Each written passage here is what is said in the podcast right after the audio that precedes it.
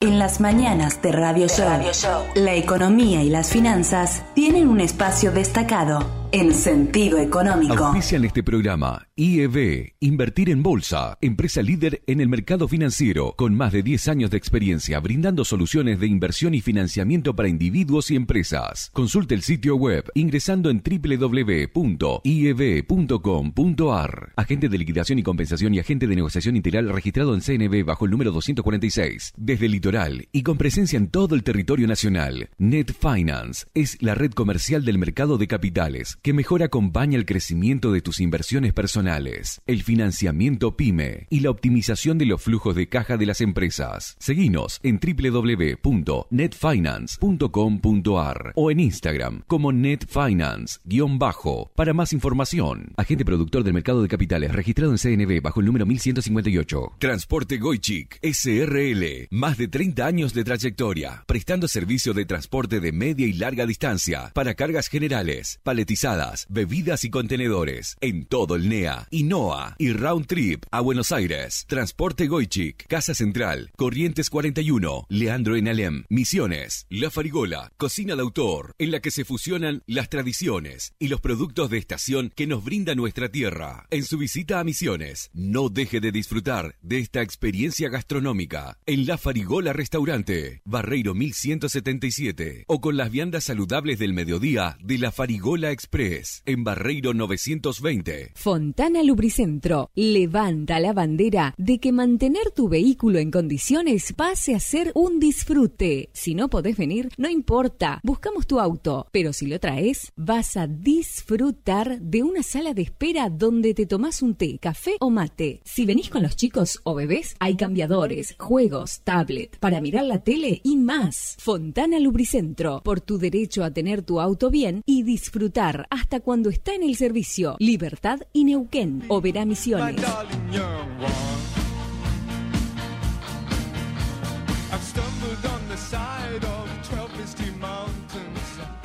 Buen día Argentina, buen día Oberá, esto es Sentido Económico, una versión especial saliendo desde la ciudad de la furia, desde Buenos Aires, ¿eh? desde la capital del país para todo el mundo. Como siempre, te saludo, Alemiño, ¿cómo andás? Ahí estamos, ¿no? Eh, me, censuraron, me censuraron acá, ¿eh? El único que salía al aire que está en Buenos Aires. Este, ¿Qué tal, Seba? ¿Cómo estamos? Muy buen día, muy contentos de tenerte al aire como cada miércoles. En un esfuerzo de producción sin igual. ¿eh? Nunca se dijo esto, es muy novedoso. En vivo muy novedoso. Como siempre, saludamos a todo el equipo. No sé si hoy está Jorge Zakowski. está señor Jorge Luis Zakowski en la, en la operación técnica como cada día. Con su Muy Bien, Jorge Luis. Sarmientina. Muy bien, eh. muy bien. Y como siempre a Eddie Amaro ¿eh? en marketing Italia, Fabio Ojeda en todo lo que es la edición técnica, porque todo este programa, ¿qué pasa, Ale, con este programa? Todo este programa lo pueden escuchar después a través de Spotify en la cuenta de Sentido Económico, buscan ahí, ponen la campanita para estar atentos a que surja un contenido nuevo como cada semana con lo que tiene que ver con esta primera columna, con el desglose de varios temas con el monitor financiero y por supuesto con las charlas con sentido también. Así que lo pueden buscar ahí en Spotify, en Google Podcast y en un montón también de plataformas gratuitas de podcast. Ahí está sentido económico y lo pueden disfrutar y lo pueden escuchar cuando puedan, porque a lo mejor en este caso, ahora a la mañana, hay gente que no se escucha en vivo un ratito, digamos, pero después se tiene que ir a hacer alguna cosa. Queda todo el contenido subido a Spotify y lo pueden eh, compartir y lo pueden escuchar tranquilamente en cualquier momento del día. ¿eh? Les recordamos también que también nos pueden escuchar a través de www.radioshowera.com, eh, a través del streaming en cualquier lugar del mundo y también, por supuesto, se pueden comunicar con nosotros a info.sentidoeconómico.ar, esa es nuestra dirección de mail, y también lo pueden hacer a través del WhatsApp al 3755 21 14 88. Espectacular, espectacular. Y déjame hacer una breve introducción, saliéndome un poco de libreto. ¿Por qué estamos acá, Ale? ¿Por, qué están ahí? Está sentido económico. Exacto. No, pero no acá en, Buenos Aires, Este es el programa número 58. Eh, en Spotify hay, hay, más sí, material, pero el programa en vivo es el 58. ¿sí? Em, no, porque estamos al aire. ¿sí? Repasamos un poquito por qué estamos al aire para aquel que nos está escuchando. Bueno, porque la Argentina tiene un mercado de capitales muy, muy, muy chiquito. ¿eh? Y los, en el mundo, los países desarrollados, y no tan desarrollados como puede ser Chile o Brasil, el mercado de capitales es muy, muy importante. ¿Por qué es importante? Brevemente les quiero hacer esta, esta distinción. Los bancos, que son una pata importante de los sistemas financieros bursátiles, de, eh, de financieros del mundo, perdón, sí. son una parte. Pero ¿qué pasa? ¿Cómo funcionan los bancos? Toman el excedente de las personas humanas en general y, y bueno, y también de las empresas, ¿sí? Esas empresas o esas personas humanas depositan sus ahorros en esos bancos y los bancos le pagan una tasa, ¿verdad? Y a su vez se dan vuelta y le prestan, en general, más que nada a las empresas, ¿sí? le prestan a todos, pero digo más que nada a las empresas, eh, y le cobran una tasa. Y gracias a eso las empresas se pueden financiar, ¿sí? Eh, y de eso viven los bancos, de lo ya que se llama el spread. ¿sí? Después hay un montón de servicios más que los bancos te, te dan, pero básicamente es eso, ¿no? Toman prestada plata, prestan plata.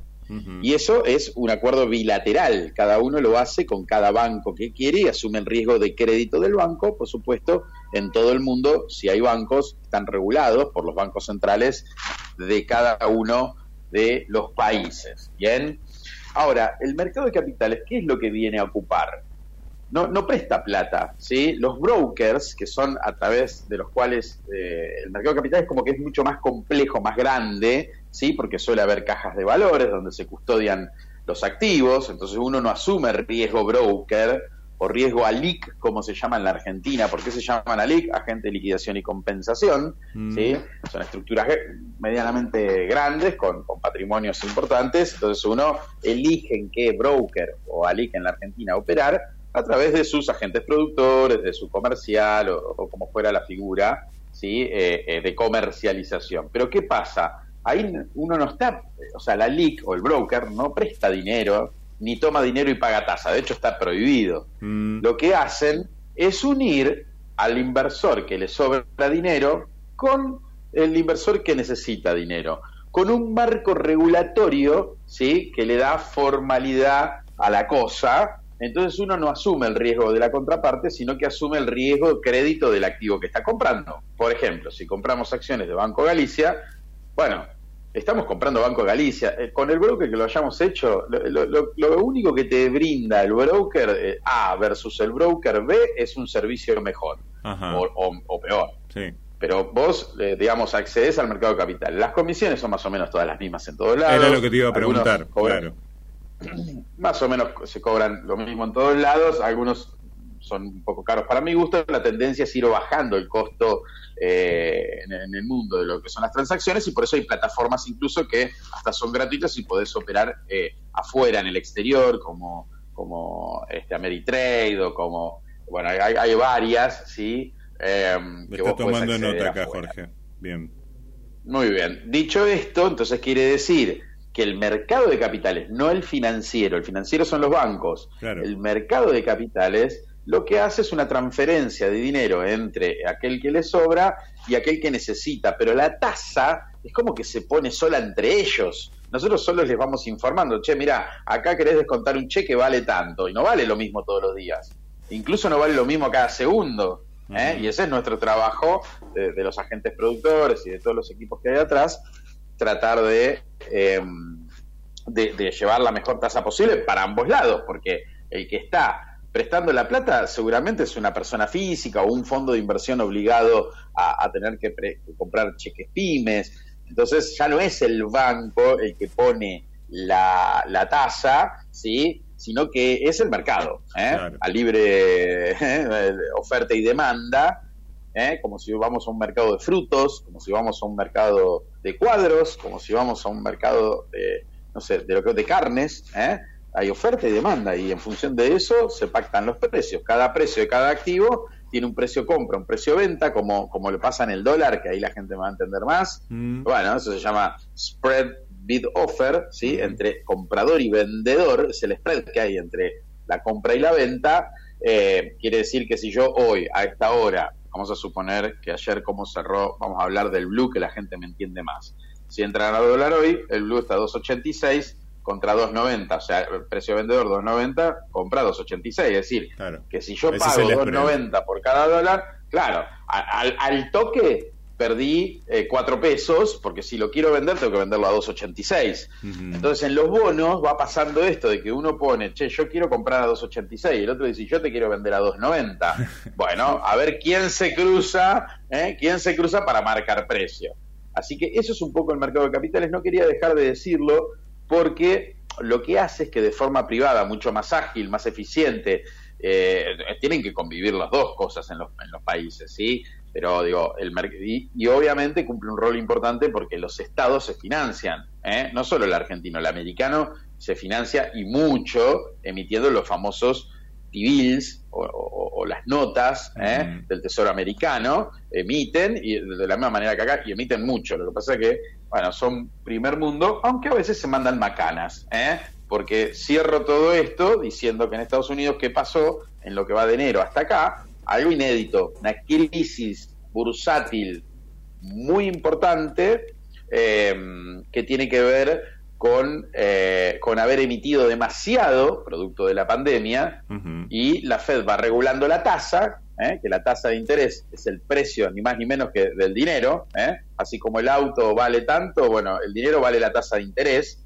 esa tasa de interés la está subiendo para poder amortiguar un poco el tema de la inflación. Pero ahí ya nos metemos en otro brete. Quería eh, hacer esta breve introducción de la importancia de eh, operar en el mercado de capitales y de poder acceder y de la diferencia crediticia. ¿eh? ¿Se entiende? Cuando hago un plazo fijo en el banco X, no quiero nombrar ninguno, ese banco, uno está asumiendo el riesgo de crédito del banco X. Cuando uno compra acciones de Denor o acciones de Meta, o acciones de Alibaba, ¿eh? ¿eh? o acciones para, no sé, de Coca-Cola, afuera, en el mundo, no accediendo a la cuenta comitente, puede operar con algunas restricciones que nos han puesto en este país, ¿eh? que parecemos un país comunista con todas las restricciones que tenemos para poder operar, eh, vos podés acceder a comprar pedacitos de acciones o de bonos del Tesoro americano si no te gustan las acciones este, y, y sos un tipo más conservador, o fondos de inversión pero del mundo, afuera, ¿eh? de Templeton, de Pinco, de Pioneer. Así que, nada, me interesaba otra vez recalcarle a la gente que además de tener el objetivo de mm, predicar ¿eh? la palabra del mercado de capitales, ¿eh? porque, porque tiene toda una consecuencia, claro, ¿eh? Eh, tratar de incentivar a los más jóvenes a que estudien carreras afines porque es muy lindo. ¿eh? Yo sé que muchos se engancharon con lo del Bitcoin y aprendieron a tradear, como mm. decimos, y aprendieron a, lo que es el análisis técnico. Bueno, chicos, tienen que aprender el análisis. Si les gustó eso, tienen que aprender el análisis fundamental. Y el análisis fundamental es entender lo que es una empresa, cómo se financia, qué es un activo y un pasivo, por qué las empresas van a la bolsa en todo el mundo a buscar financiamiento. Y algunos son préstamos, en la Argentina se llaman obligaciones negociables, o otras empresas dicen, no, para, yo abro mi capital accionario, quiero tener más acción, no quiero tener deuda, quiero tener activo, quiero que me entre plata y acepto tener nuevos accionistas y eso me condiciona eh, a un montón de cuestiones. Por ejemplo, la empresa pública se le dice cuando ya es, no porque esté en manos del Estado, sino en manos de cualquiera, claro. es Apple. Por naturaleza, el 100% del capital de Apple cotiza en la bolsa, porque vos podés cotizar la parte que vos quieras. Es decir, Apple no tiene un dueño.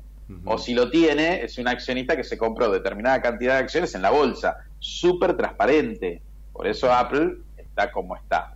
¿eh? Así que con esta introducción y, viendo que los mercados afuera van abriendo en rojo, sigue el, lío en el mundo, eh, la bolsa este año nos está poniendo incómodos a todos, eh, también déjenme decirles que la bolsa en promedio en los últimos 50 años, eh, dependiendo si vos mirás el índice del Standard Poor's, el Nasdaq o el Dow Jones, que ya lo vamos a aplicar en otro momento para no hacer larga esta introducción, están en promedio, en promedio algo de 20, 25% abajo en dólares. Entonces, bueno, es un año muy particular. En general la bolsa suele dar el 9%, 12% anual. ¿eh? y eso no estaría pasando, lo cual incomoda. Pero, ¿cuál es la otra alternativa? Comprarse un bono del Tesoro americano al 3 3%, no llega al 3,5% anual, ¿eh? a 10 años, a 10 años, con una inflación en el mundo que está en promedio, por lo menos en Estados Unidos, en el orden del 8,5%. Entonces uno pierde plata. ¿eh? En Estados Unidos está pasando lo que pasa en la Argentina, o lo que pasaba hasta hace muy poco, donde las tasas reales son negativas, y esto lo vamos a estar hablando hoy con el invitado, que es Fabio Saraniti, un experto ¿eh? en mercados que tiene mucha trayectoria, que ya ha estado con nosotros desde lo que es Wing eh, Security, pero hoy va a estar él como eh, estratega, como, como operador de bolsa, así como jefe de mesa que ha sabido, ha sabido ser. Bien. Eh, así que hecha la introducción, vamos a los temas que a vos te parezcan interesantes, porque hoy has armado la producción. Bueno, no, pero no solamente los que me parecen a mí, sino que los que de alguna manera marcan un contexto tanto a nivel eh, nacional. Bueno, lo del internacional vos ya has dejado varias notas, ¿no? Eh, lo que tiene que ver, que pues, ya lo vamos a ver ahora en el monitor, eh, que se han venido extendiendo las caídas también en la bolsa de los Estados Unidos, de que diferentes eh, FEDs, porque cada estado norteamericano tiene su propio pequeño banco central, su Fed, ¿sí? Este, como que están apostando también a que esta política restrictiva desde el punto de vista monetario se mantenga, inclusive, este, y que hace que, se hayan también deprimido significativamente eh, y se hayan continuado las caídas en la bolsa, en los diferentes índices que vos mencionabas también en los Estados Unidos, sumado a que, bueno, también obviamente los mercados latinoamericanos vienen en consonancia y el Merval también tampoco digamos es la excepción a todo eso. Nos venimos un poco a la Argentina para comentar de que no está terminando septiembre que parece ser, este, según diferentes consultoras, va a tener nuevamente un índice de inflación muy alto, entre el 6,5 y el 7%. Hay algunos que dicen entre el 6,5 y el 6,7%. Habrá que ver finalmente cuánto es, pero este, como si eso ya no fuera suficiente, eh, todo el mundo está poniéndole el ojo al mes que viene, que en realidad el mes que viene va a ser el sábado, ya octubre arranca el sábado, con aumentos, ¿eh? este, con lo cual, digamos, también la inflación de octubre nos va a traer aparejado un incremento en lo que tiene que ver con, obviamente, el IPC y, y todas cuestiones que tienen que ver sobre todo con eh, temas eh, que tienen relación con los precios regulados particularmente. las tarifas, que recordemos, este, van a dejar de estar subsidiadas en muchos casos, eh, las prepagas que van a actualizar sus eh, tarifas también, expensas, alquileres, sueldos de empleadas de amas de casa, este, de empleadas este, particulares, teléfono, internet, cable y los combustibles que desde el sábado ya se sabe exactamente cuánto van a aumentar, porque lo que va a aumentar es lo que se acumuló en el primer y segundo trimestre de 2021 en lo que se refiere al componente impositivo de los combustibles, que eso equivale a un 25,3% de ese componente, lo que va a equivaler más o menos promedio en el país a que el litro de nafta aumente casi 5 pesos y que el gasoil aumente 3 pesos con 30 aproximadamente. Así que, bueno, ese tema, el de la inflación, tanto de septiembre como la que va a ser la de octubre, ahí le estamos poniendo el ojo, eh, se va. Eh, así que, bueno, no sé si querés ah, comentar algo más. Déjame hacer, Sí, igual que en Brasil, ¿no? Cayó un 0,37, ¿sí? Hasta mediados de septiembre el IPC allá, ¿no? El IPCA, ¿sí? El IPCA 15, sí. Y justamente pasa lo contrario que acá. Primero, la inflación en los últimos 12 meses, ¿sí? Eh, eh, totalizó menos del 8%, ¿eh? casi como Estados Unidos. 8% en el año. Estaba pronosticado 8,14. ¿eh? Digamos, lo que está haciendo o lo que hizo Brasil muy bien es haber corrido de adelante el problema. Entonces, primero que tienen una finanza mucho más sana que la Argentina, ¿sí? una escala mucho mejor que la Argentina, eso no quiere decir que lo han tenido siempre y, han tenido sus problemas, pero ¿por qué ellos tienen deflación en los últimos dos meses eh, y nosotros tenemos una tremenda inflación? Bueno, porque eh, crearon un, un sistema donde bajaron impuestos a los combustibles, Petrobras no para de bajar los combustibles, vos estás hablando de que acá se van a, subir, productos que vienen muy retrasados también, o sea, cuando mirás en términos relativos, el combustible en Brasil es más caro que en la Argentina, entonces por eso cruzan para este lado, pero eh, en los últimos meses lo que hicieron es subir la tasa de interés, ellos tienen más o menos la CELIC, que es la tasa de ellos, está en el orden del 14% contra una inflación del 8%. Eso hace que los inversores vayan a los bancos, pongan depósitos en los bancos y con una inflación que es cero, eh, no cero, pero es del 8% anual, pero fue cero en los últimos dos meses, claro, te incentiva a tener una tasa en reales, ¿eh? porque estás ganando en dólares. Por supuesto, eh, claro. con lo cual es, es, es, muy atractivo y muy, muy digno. Y estamos hablando del país vecino, es acá nomás. Y también tuvieron la guerra y también sufrieron la pandemia. con lo cual, me parece que cuando acá se habla de que es producto de la guerra y la pandemia, habría que ser un poquito más responsables porque no es así. Claramente no es así. Argentina tiene un problema de déficit crónico y la inflación no ha parado de subir, aunque eh, se, se, está trabajando en eso desde que asumió el nuevo gobierno, pero recordemos que en poquitos meses, ¿eh? muy pocos meses, estamos en, a 28 de septiembre, estamos casi en los últimos, eh, arrancando los últimos tres meses del año, ¿sí? Y luego arranca el 2023, sí. año de elecciones presidenciales. Así sí, que bueno, pero en Brasil no eh, cayó la inflación y las elecciones son la semana que viene. Totalmente, eh, totalmente. Ahora el domingo. Verdaderamente, vuelta el domingo. Ver, sí. Verdaderamente es admirable. Eh, eh, por eso Bolsonaro empezó a levantar muchísimo en sus encuestas. Yo creo, por la información un poco que manejo, pero no, no es, digamos, este, muy estudiada técnica. al respecto, pero lo que técnica, eh, que, que, Lula correría con, con, una, con una ventaja, pero sí. es interesante ver cómo fue recortando y, y, por qué un tipo como Bolsonaro, que obviamente para, para, para una población en su momento estuvo el auge, porque también pasó con Trump en Estados Unidos, después Bolsonaro eh, en lo suyo como un, vuelco hacia la derecha, pero en general Latinoamérica es más bien, sacando eh, algunos países en particular, son más bien populistas, con lo cual eh, ahí corre con ventaja Lula, pero eh, Bolsonaro ha hecho, ha hecho de lo suyo también. Así que, bien, tema inflación, clarísimo, Argentina sigue estando muy complicada. Sí, y bueno, te hago un pequeño resumen de tres o cuatro temas. Roleo, hoy sale el Tesoro a buscar por lo menos eh, 110 millones, 110 mil millones de pesos para no pedirle al Banco Central. Roleo Correcto. chiquito, eh, tranquilo, letras y bonos por 90 mil millones de pesos y 150 millones de dólares. Eh, la curva de evaluación del dólar futuro tiene, está mostrando expectativas evaluatorias para los primeros meses del año que viene, justamente. Eh, lo mismo que se observa también en la curva del dólar linked. ¿eh?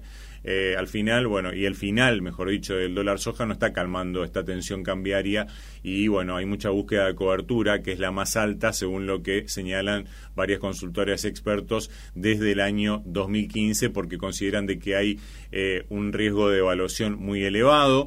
Eh, las reservas, bueno, siguen creciendo, después ya lo vamos a mencionar también, pero bueno, ya se acumularon más de 3.970 millones en el mes y solamente el dólar soja que vence ahora pasado mañana 6.186 millones de dólares. ¿eh? Así que reservas este, estuvo, estuvo así entonces. Eh, y bueno, y el EMAE que tuvo un pequeño, digamos, este decrecimiento, ah, no es decrecimiento, digamos, como que se puso un punto muerto. Eh, no paró, digamos, dejó de crecer, se mantuvo. Estamos hablando de que la economía creció un 5,6 en julio y la comparación interanual se mantuvo sin variación respecto a junio de la medición desestacionalizada. De acá nos vamos al monitor financiero para recorrer justamente un poco las variables de las que también indirectamente estábamos hablando eh, en este primer bloque. Monitor financiero, información precisa, en tiempo real, en sentido económico. En sentido económico.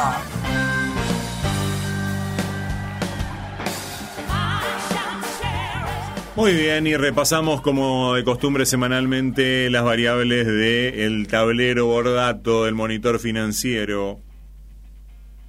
Arrancamos con todo, no escucho si tenemos música de fondo, pero tenemos, mandale power. Tenemos, pasa que le saqué el retorno mandale. para que no cople. Ay, pero me gusta tanto cuando me pone, me sorprende Jorge Sakowski. Dólar mayorista, referencia 3.500, ¿sí? El que usan los importadores y algunos exportadores, porque ahora le dan dólar preferencial a algunos. 146,55 subió 1,92 en la semana y eso hace que en lo que va de septiembre el peso, ¿cuánto se devaluó? 76,45 en TNA. ¿Eh? Es importante este dato. Eh, dólar soja 200, ¿sí? pero si era la vieja usanza, con las retenciones del 33, 98,19 hubiera dado.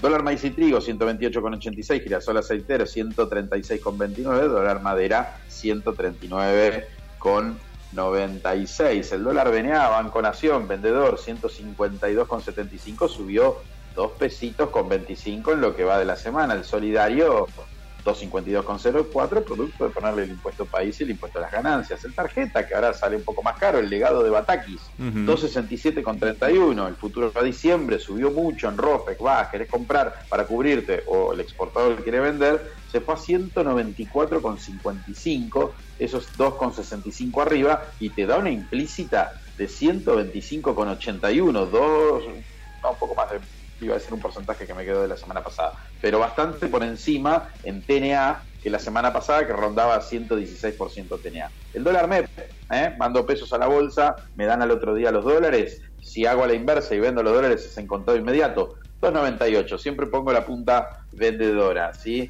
Eh, dólar contado con liquidación, mando los pesos hoy, me ponen los dólares afuera en el exterior en 48 horas, 307 pesos. Eh, dólar informal, el de la Baticueva, 290 pesos, solo para entendidos para los que escuchan siempre el programa, la Baticueva. El real versus el dólar, subió un poquito, se devaluó un poquito el real, 5,38, pero una estabilidad espectacular, como nos gustaría tener las políticas económicas brasileñas.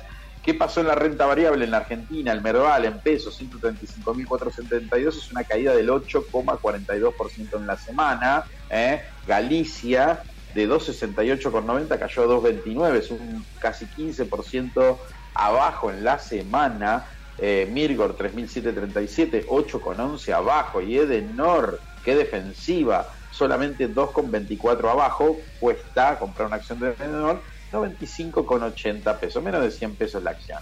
Una ganga. En los mercados internacionales, lo decíamos hace un rato, estos ya son con la apertura de los futuros y es siempre la variación de la semana. Para el Dow Jones, que son las empresas industriales, 29.147 puntos, esto es una caída del 5% en la semana para el Dow Jones. El Nasdaq, eh, que son las tecnológicas, 11.232, es una caída del 1,69, es decir, cayeron más las industriales que las tecnológicas ojo con ese rebalanceo de cartera que está pasando en el mundo. Vamos a charlar un ratito con el invitado ahora. El S&P 500, 3.645, es una baja de 5,47%. El WTI, sí, el barril de crudo, ¿qué está pasando? Se desplomó. Esto es increíble. En marzo eh, estábamos todos agarrándonos la cabeza, valía 128 dólares. Ayer cerró en 78,97 y es una variación en la semana de menos 6,20%. ¿eh? Qué importante que a veces caiga el, crudo para poder bajar eh, la inflación. Ojo, que siempre pronostica recesión mundial, ¿eh? porque si cae el consumo de petróleo, quiere decir que algo está por pasar. El oro, 2.636, es una baja de 2,22%. El Bitcoin, 18.885, que es una baja del 0,60. Nos vamos a los bonos dólar ring, recién lo mencionaba Alejandro Miño en el inicio del programa eh, en la apertura, mucha demanda de bonos dólar link, o sea, rinden mucho más negativo que la semana pasada. Uno cortito ahora que vence ya, menos 25% con 73. O sea, eso te rinde, te rinde. Devaluación menos esa tasa anualizada. Es una caída en la tasa en la semana de 4.25 y eso quiere decir que eh, hubo mucha demanda, que el precio subió, entonces ahora rinde más negativo. La semana pasada rendía menos 21%, ahora menos 21%. Y así toda la curva. El TB23, que vence en abril del 2023, ahora dentro de unos 5 meses, un poco más, 7 meses, eh, rinde menos 12,15 anualizado, más la devaluación que, haya. ¿eh? Eso estaba en menos 9,68. El TB24, hay que irse recién a noviembre, digo bien, no, abril al 30 de abril del 2024 para que te dé una tasa positiva, que es lo que todos queremos. Queremos comprar un bono y que nos dé una tasa positiva más eh, la variable que sea, en este caso la devaluación. ¿Qué pasó con los bonos SER? Lo mismo, mismo síntoma. un, X16 de 2 que vence en diciembre rinde menos 6% más SER, ¿sí? Y recién para irte a tasa positiva hay que hacer lo mismo, hay que irse a abril del 2024 para que te rinda, ojo con esto, qué interesante y qué lindo que está, te rinde 7,80 un TX24, 7,80 más ser. Entonces yo ahí te digo, Ale, ¿qué te gusta más? ¿Un TV24 que te rinde 2% más devaluación o un TX24 que te rinde casi 8% más inflación? Bueno, mm. eh, atención con esto porque enseguida los mercados arbitran y yo creo que eh, va a empezar a haber un cambio eh, lo que pasa es que ahora todos están queriendo cubrir contra la devaluación inminente, entonces por eso sube el precio del TV24 y medio que queda rezagado el TX24. Yo me gusta pararme más sobre la inflación, es una charla que vamos a tener en algún programa, explicar la parte técnica, o se lo podemos preguntar a Fabio Zaraniti, eh, ahora en un ratito, ¿sí? especialista en mercados. Eh, una LED, te presto una LED ahora, bueno, está pensé, en dos días, en un día, creo, eh, te daba 85,92%, los plazos fijos como siempre, 75% em, para personas físicas hasta 10 millones de pesos, que eso te da una TEA de 107% anual. La Badlar, que es el promedio de plazos fijos eh, por encima de un millón de pesos para personas jurídicas, es menos que el 75. Te pagan los bancos 69,25 en promedio, por eso es la tasa Badlar. La inflación, como siempre, interanual, 78,5, la acumulada en el año, 56,4, y la REM, ¿qué es lo que esperan? Eh? La expectativa de mercado que nos dicen los economistas, 100,3, y con esto cerramos monitor financiero.